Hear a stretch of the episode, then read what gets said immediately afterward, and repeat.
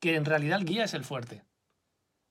O sea, el, el guía es el que es verdaderamente fuerte y sabe lo que hace. El, el Gandalf, el Yoda o Damae Brown en Ghost, si recuerdas, con Sam, Sí. es su guía y es la que realmente le dice lo que tiene que hacer para conseguir sus objetivos. Es la que realmente sabe lo que hay que hacer, pero el protagonismo se lo tenemos que dar al cliente. Perfecto. Oye, ya que